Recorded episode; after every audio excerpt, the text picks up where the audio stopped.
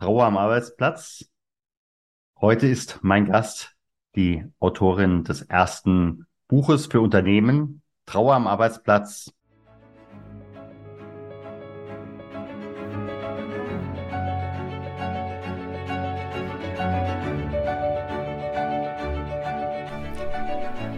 Schweres leicht gesagt. Der Podcast für Unternehmer, Personalverantwortliche und Betriebsräte zum Thema Trauer im Unternehmen. Mein Name ist Stefan Hund. Bevor wir starten, bitte ich dich, diesen Podcast zu abonnieren, damit du auch in Zukunft jede Folge direkt frisch auf deinen Podcast-Player bekommst. Wenn du eine Frage hast, die wir hier im Podcast ansprechen sollen oder einen bestimmten Gast einladen sollen, dann gib uns Bescheid. Am besten mit einer kurzen E-Mail über podcast.trauerimunternehmen.de. Und jetzt geht's los!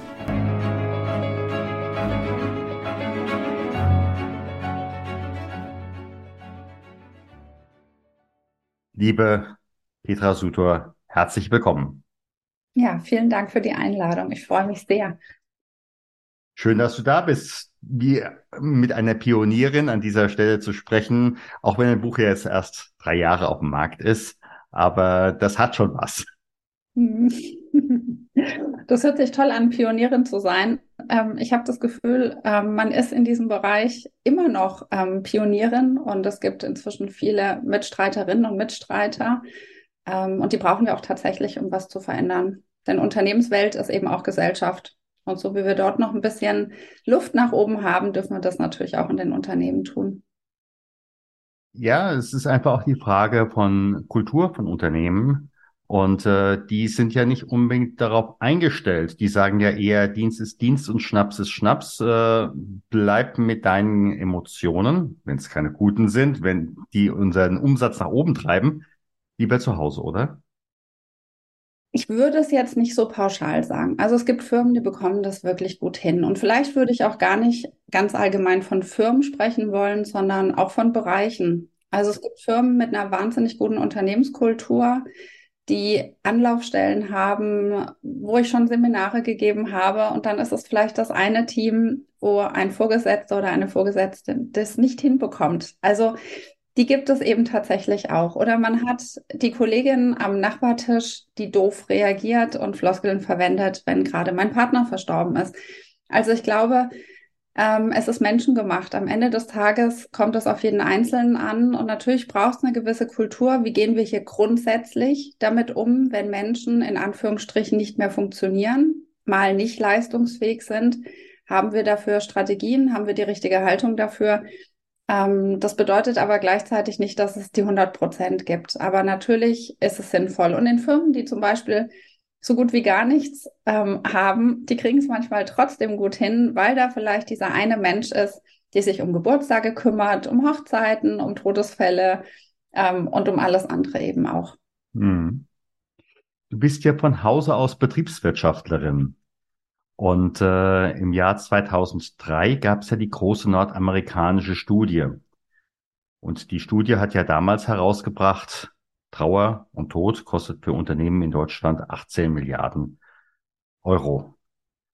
2003, 20 Jahre her, kein Corona damals, kein äh, Führungskräftemangel äh, und äh, was wir sonst noch alles haben. Wenn du heute auf die Situation guckst, wie würdest du heute die Zahl einschätzen? Was kostet Trauer und Tod, wenn man nicht damit umgeht, die Unternehmen? Also ich vermute, dass es deutlich höher ist, und zwar vor allen Dingen auch im Kontext psychischer Erkrankungen. Wir wissen, dass in unserer Gesellschaft, und ich vermute, das ist ja nicht nur in Deutschland so, dass die Zahl der psychischen Erkrankungen massiv angestiegen ist. Das liegt nicht nur an Corona, sondern ganz grundsätzlich sicherlich auch in unserer Arbeitswelt. Da hilft uns auch New Work nicht unbedingt immer. Ähm, und ich glaube eben, wenn wir darauf schauen, wie geht es den Menschen, dann sind die langfristigen psychischen Folgen einfach nicht so groß. Also ich sehe das ja jeden Tag in meiner Praxis, wenn wir uns um Trauernde, und da geht es nicht nur um Trauer nach Todesfällen, es gibt viele andere Lebenskrisen, wo Trauer auch vorhanden ist, wenn wir uns da gut drum kümmern dann sind die Menschen einfach wieder schneller arbeitsfähig. Und manchmal höre ich so raus als leisen Vorwurf, na, ihr wollt ja nur, dass die Leute schnell wieder arbeiten und produktiv sind und der Firma was bringen. Ja, das natürlich auch, aber in erster Linie geht es doch auch um die Betroffenen. Denn viele können sich das überhaupt nicht leisten, über mehrere Monate ähm, nicht arbeiten zu gehen. Viele Menschen können sich nicht leisten, ins Krankengeld zu rutschen. Und ich glaube, es ist auch wichtig zu verstehen, dass der Arbeitsplatz sehr, sehr stabilisierend sein kann. Das heißt, wir haben auf beiden Seiten einen Mehrwert und eben den auch nicht nur in psychologischer, sondern auch in finanzieller Sicht. Also in letzter Konsequenz, äh, wenn du in Unternehmen gerufen wirst oder ich habe irgendwo mal gesehen, du bist in Kindergärten aktiv, äh, also egal, was so die Gesellschaft äh, bietet, ähm, bist ja ein richtiger Mehrwert.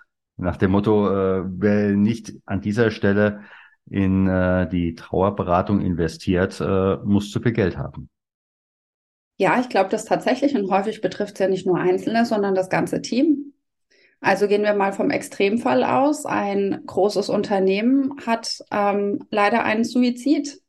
Dann betrifft es das ganze Unternehmen häufig, aber mindestens die ganze Abteilung. Das heißt, Dort wird es Menschen geben, die vielleicht versuchen, das irgendwie mit sich selbst auszumachen, aber es wird vielleicht auch viele geben, die über Wochen eigentlich nicht mehr leistungsfähig sind. Und wenn sie das vielleicht noch mit ansehen mussten, wird es doppelt schwierig, weil dann können wir vielleicht sogar noch von Traumatisierung sprechen. Ich glaube, wir unterschätzen, welchen Einfluss Todesfälle auf Menschen nehmen. Oder der Kollege, der mit dem Herzinfarkt vom Stuhl fällt das macht was mit Menschen. Das, wir sind das ja da nicht gewohnt. Ne? Also wenn das vielleicht im Krankenhauskontext passiert, ähm, dann ist es vielleicht noch mal was anderes dort. Aber im normalen Büroumfeld wird das eben nicht so sein.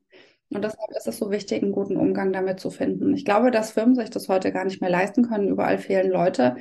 Ähm, wir haben Nachwuchsmangel in vielen Bereichen. Wir tun gut daran, uns um die Leute gut zu kümmern, zu schauen, wie geht's denen und das hat nicht nur was mit der ähm, Gesundheit oder mit der psychischen Gesundheit zu tun, ähm, sondern einfach ganz grundsätzlich auch mit Mitarbeiterbindung. Es hat was mit der Marke zu tun, mit der Unternehmensmarke.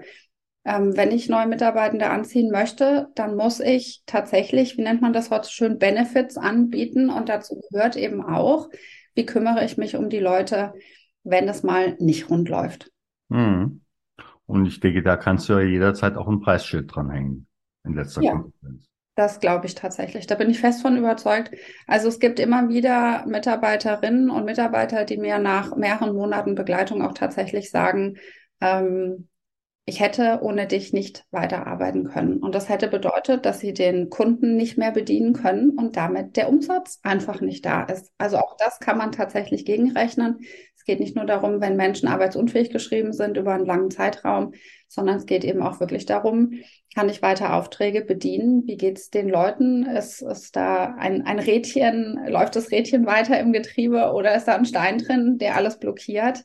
Ähm, es gibt auch viele Firmen, die können sich gar nicht mal schnell Ersatz leisten, wenn jemand ausfällt. Das muss man ja auch sehen. Ähm, also es lohnt sich wirklich da rein zu investieren und es sind ja jetzt keine Millionenbeträge, die ich investieren muss, sondern es geht wirklich darum, jemanden zu haben, eine Anlaufstelle zu haben, wo ich weiß, da gibt es jemand, die kann ich von außen dazu holen oder ich installiere jemanden im Unternehmen, der dort als Anlaufstelle dient und dann möglichst nicht nur für Trauer, sondern ganz grundsätzlich für alle psychosozialen Themen. Mhm. Mhm.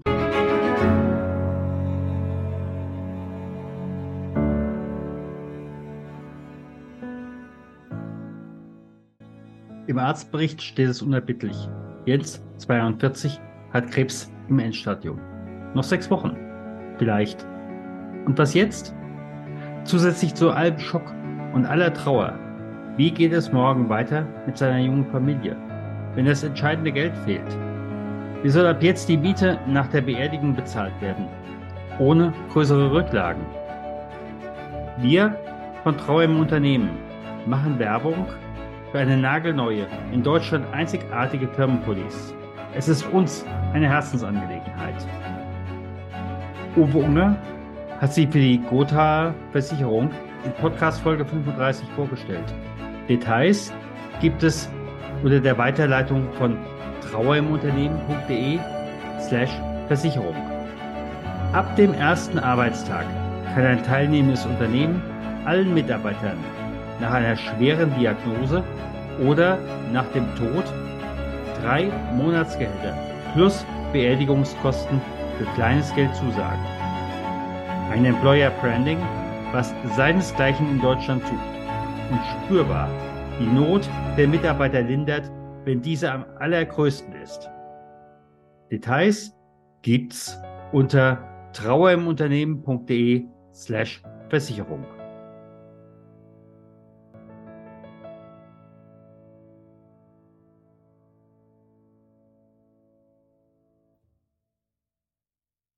Wobei, da muss man natürlich auch ähm, gucken.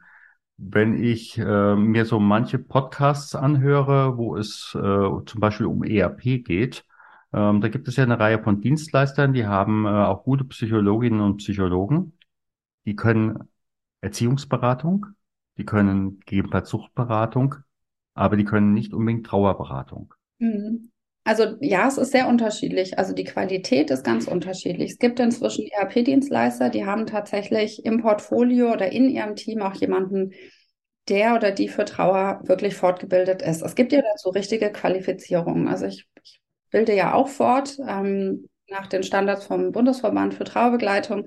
Das ist wirklich eine lange, lange Fortbildung. Da geht man nicht mal in Wochenendkurs, Crashkurs, nee. ein bisschen was mit Trauer, hm. sondern diese Fortbildungen gehen ein bis anderthalb Jahre und das aus gutem Grund.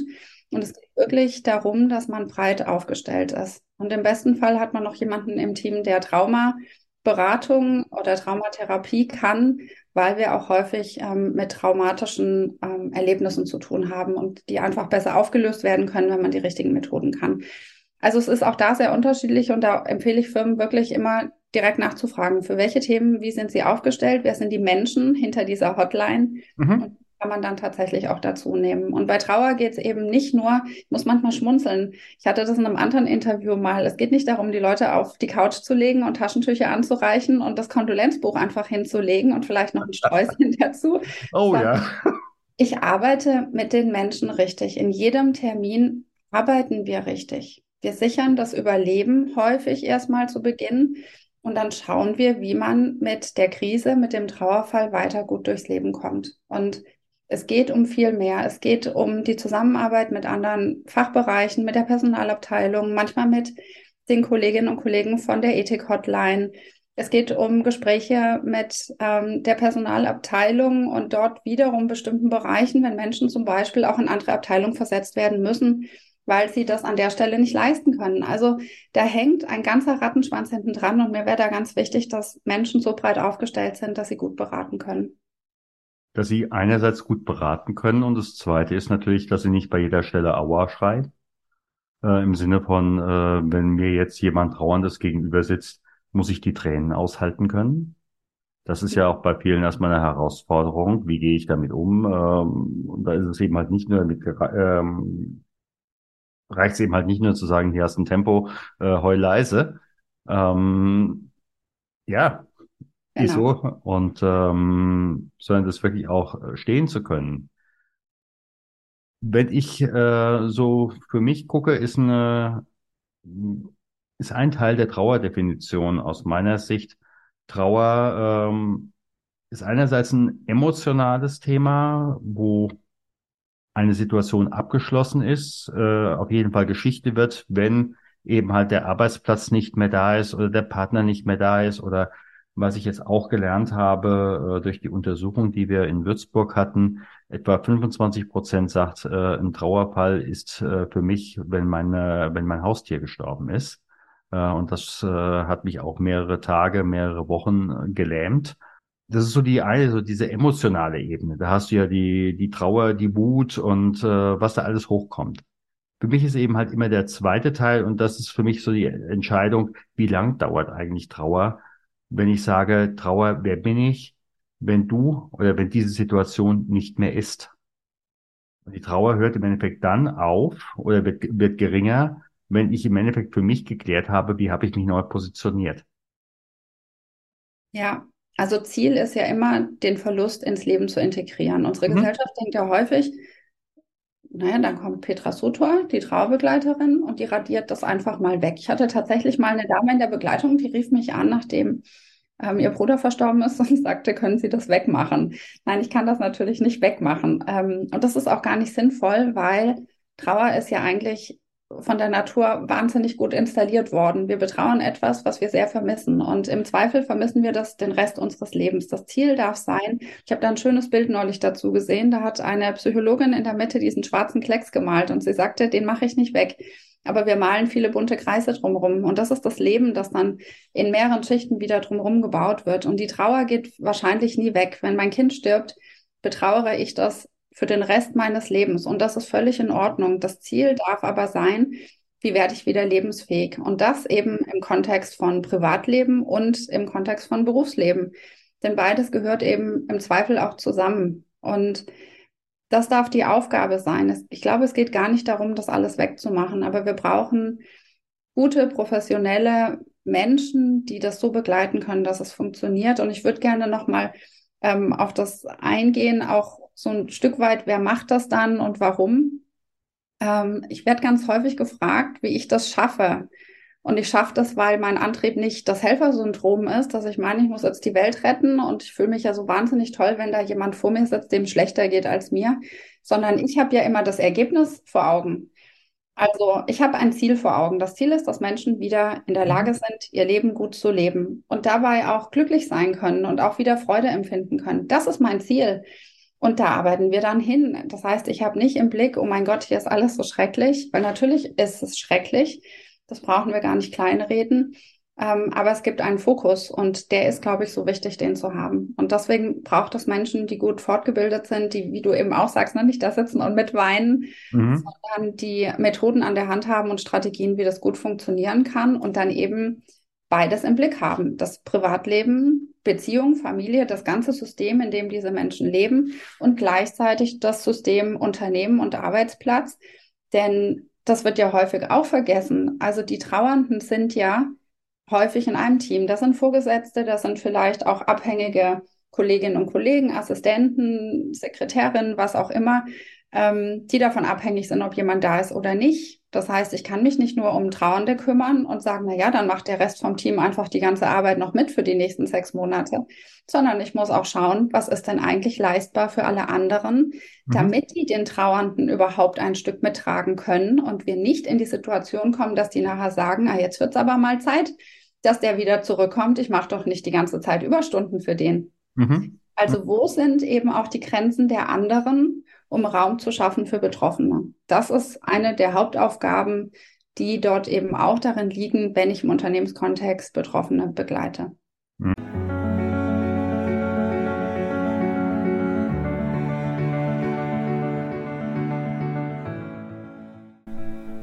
Andrea Balschuh, die bekannte TV-Moderatorin und Freundin unserer Familie, ist unser Gast in Podcast Folge 45. Sie hat einen neuen Exklusivworkshop gestartet, Kommunikation in der Krise, Umgang mit der Presse. Dafür verlost sie zweimal zwei Plätze in diesem Exklusivworkshop. Wert jeweils fast 2000 Euro. Die Teilnahmebedingungen erfahrt ihr unter trauer-manager.de slash Gewinnspiel. Kleiner Hinweis, es ist kein Affiliate. Und nun viel Erfolg bei dem Gewinnspiel.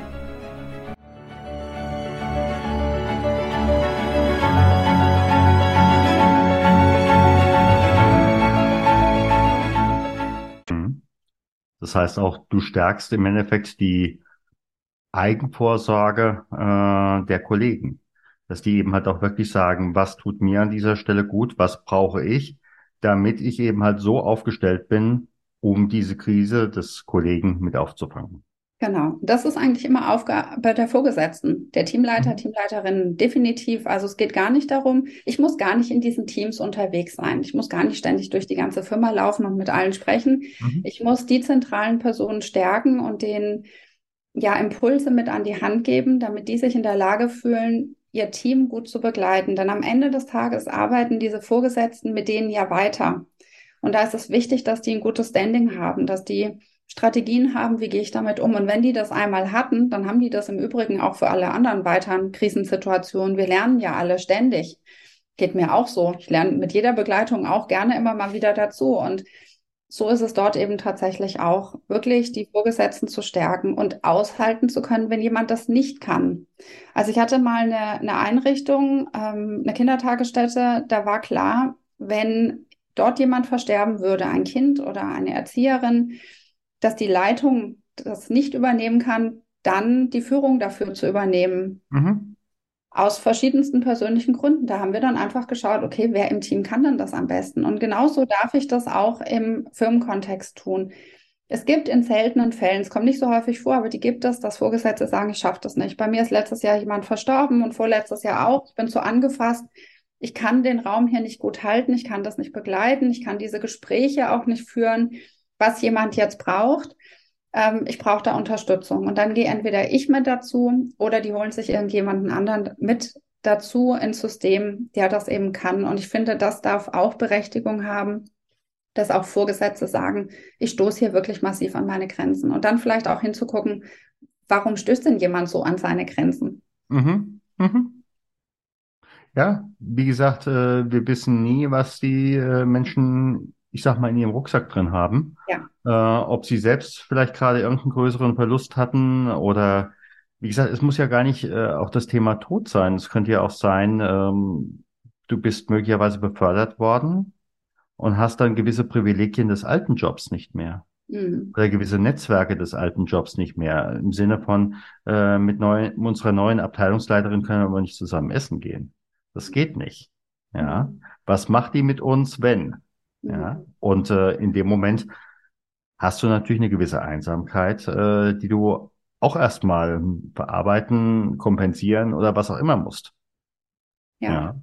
Also ich sage auch häufig, also ich mache ja in der Regel auch gar nicht nur Traubegleitung, ich mache in der Regel Krisenmanagement. Also so würde ich das am ehesten nennen.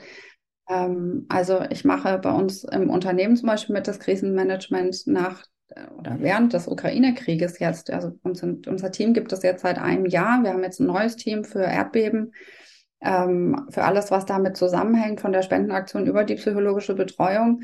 Ähm, und das ist eben auch ein Part dieser Arbeit, der ganz häufig vergessen wird. Also bei Trauer geht es eben um viele Krisen.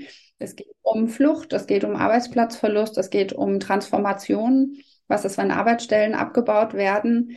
Diesen Stress, den Menschen dabei haben, sich neu zu sortieren, Ängste zu haben, existenzielle Ängste, die über viele Monate gehen können, auch die bedeuten Trauer. Und ich habe das ganz häufig, wenn Partnerschaften auseinandergehen. Da habe ich fast die gleichen Effekte, wie wenn jemand verstorben ist und manchmal sogar noch schlimmer, weiß, werde immer häufig ganz entsetzt angeschaut, wenn ich das sage, weil der Tod des Partners doch viel schlimmer ist. Ich kann wirklich sagen, es gibt ganz viele Menschen, da ist der Verlust des Partners aufgrund einer Trennung, die nicht vorherzusehen war, plus der ganzen Gerichtsverfahren, die häufig noch anstehen, Sorgerechtsverfahren und so weiter mhm. und so fort. Ähm, finanzielle, existenzielle Sorgen, ähm, psychische Nöte, ähm, da hängt so viel hinten dran, dass ich sagen kann, da ist mit Trauer integrieren nicht so viel. Da geht es um viele, viele andere Themen noch, die mhm. bewältigt werden müssen. Und auch das ist in unserer Gesellschaft wirklich nicht sichtbar und in den Unternehmen häufig auch nicht. Also bei Tod erschrecken immer erstmal alle. Bei Trennung ist das Verständnis häufig nicht so groß. Dabei geht es den Menschen oft genauso schlecht. Das ist meine Erfahrung der letzten Jahre. Ich würde eher sagen, oftmals schlechter, wenn du einfach dann äh, einen Rosenkrieg hast und äh, vielleicht noch beide irgendwo am Lüster hängen und dann äh, durch den Raum schwingen, ja. du ja. weißt, welches, äh, welchen Film ja. ich meine, ja? ja. Das ist wirklich ganz herausfordernd. Es gibt häufig überhaupt keine Anlaufstellen dafür, die wissen nicht, wohin mit sich. Das ist tatsächlich nicht so einfach. Äh, man unterschätzt das oft. Also es gibt viele Lebenssituationen, die wir tatsächlich total unterschätzen, was das mit einem Familiensystem machen kann. Und damit hat es immer Auswirkungen auf die Arbeit, denn wir ziehen unsere Emotionen und unsere Themen nicht einfach aus. Und ich freue mich inzwischen, früher kamen eher die Frauen. Das hat sich tatsächlich verändert. Jetzt ist es wirklich ähm, beides gleich. Melden sich Männer wie Frauen, die sagen, ich weiß ja nicht weiter, ich brauche Unterstützung. Und gestern sagte mir erst jemand, das ist ja ein Zeichen von Stärke, zu sagen, ich weiß ja nicht weiter. Mhm. Ich sage immer, wenn das Auto kaputt ist, fahre ich in die Werkstatt. Wenn was mit meinen Zähnen ist, gehe ich zum Zahnarzt. Und wenn irgendwie das Leben in Schieflage gerät, dann suche ich mir eben denjenigen oder diejenige aus, die dann eben Unterstützung bieten kann. Solange man in dem Moment noch sagt, ich habe ein Problem und ich möchte ja. daraus, da eine Lösung suchen und nicht nur, und dann sind wir natürlich auch bei dem Thema Selbstwert. Ich bin es mir möglicherweise nicht wert, bei der Reparatur des Autos ist von vornherein klar, äh, der Keilriemen, wenn er ausgetauscht werden muss, mit allem drum und dran, mit den Stunden, das sind 650 Euro, äh, haben wir jetzt gerade gehabt. Mhm. Und äh, wenn ich da jetzt zu einer Beratung gehe, gibt's die kostenlos? Gibt's die über die Krankenkasse äh, mhm. oder, oder ähnliches, ja? Einerseits ist es ein Geldthema. Ja. Und für mich ist es die andere Seite, was bin ich mir wert? Ja, möchte ich da auch in mich positiv investieren? Mhm. Ja.